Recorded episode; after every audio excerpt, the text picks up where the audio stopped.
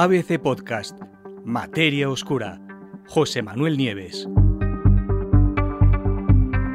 Montañas de menos de un milímetro, las más pequeñas del universo.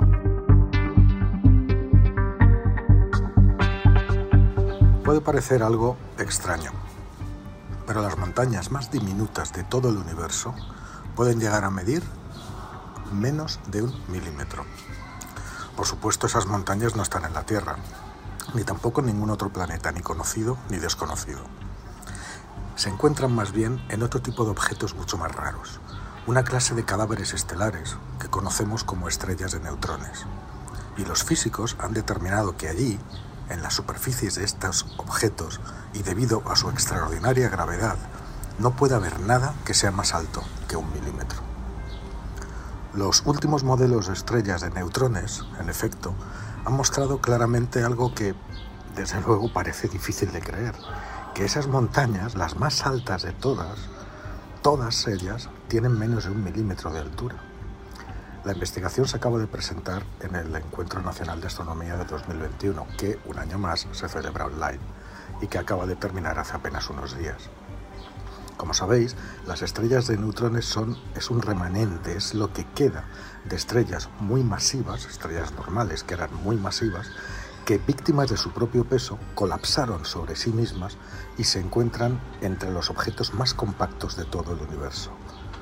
De hecho, pesan aproximadamente lo mismo que el Sol, pero apenas miden unos 10 kilómetros de diámetro, el tamaño de una ciudad pequeña, Fijaros que en comparación el diámetro del Sol es de casi un, millón y medio de kilómetros.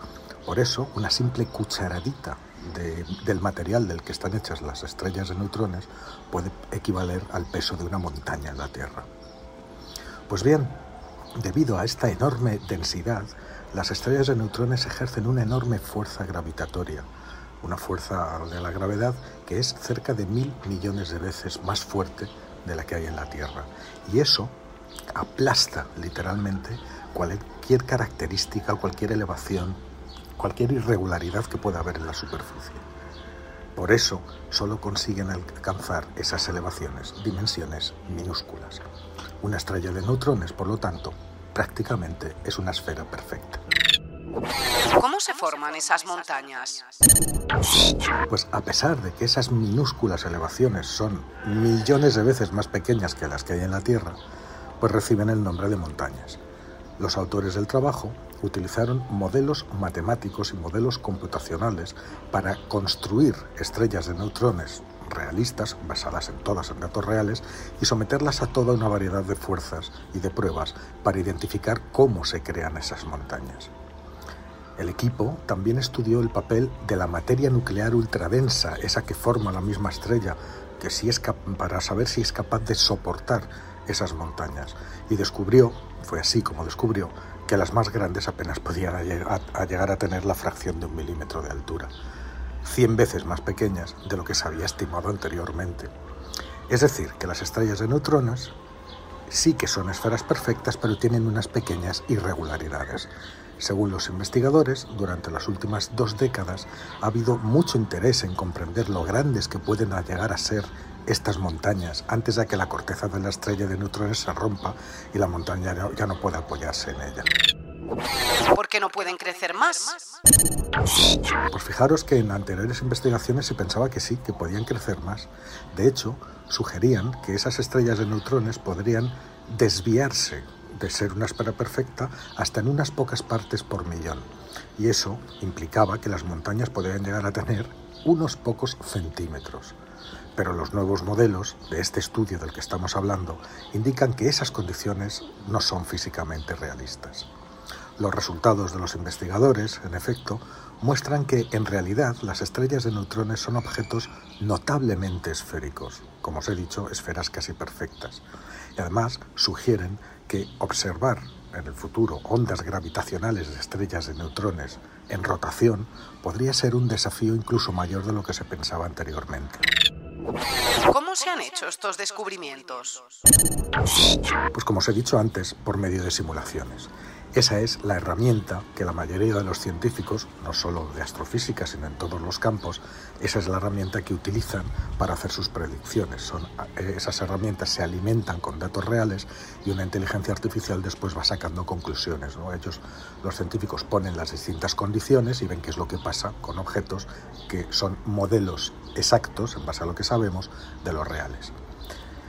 De todas formas, sería mucho mejor poder detectar una estrella de neutrones directamente, cosa que todavía no se ha hecho. Y hacerlo gracias a las ondas gravitacionales, que son las que transforman la información que interesa. Se trata de, a pesar de que se trata de objetos individuales, fijaros que con ondas gravitacionales hasta ahora solo se han encontrado, se han conseguido detectar parejas de objetos, parejas de estrellas de neutrones, parejas de agujeros negros o parejas mixtas de agujeros negros con, eh, con estrellas de neutrones. Y todas en el momento en que chocan, que es cuando pegan un zambombazo que genera unas ondas gravitacionales que pueden ser detectadas por los detectores del futuro. ¿no?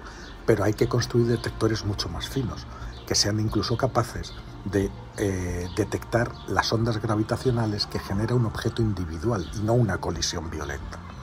Bueno, pues a pesar de que estas estrellas de neutrones son objetos individuales, la intensa gravedad que tienen, eh, sobre todo las, las giratorias, y esas ligeras deformaciones deberían de producir ondas gravitacionales, esas ondulaciones en el tejido del espacio-tiempo. Y esas ondas de estrellas de neutrones individuales y en rotación, que todavía no se han observado, es posible que se puedan observar pronto cuando se apliquen las actualizaciones de los detectores actuales como LIGO y Virgo. Esa podría ser la clave para estudiar estos objetos únicos.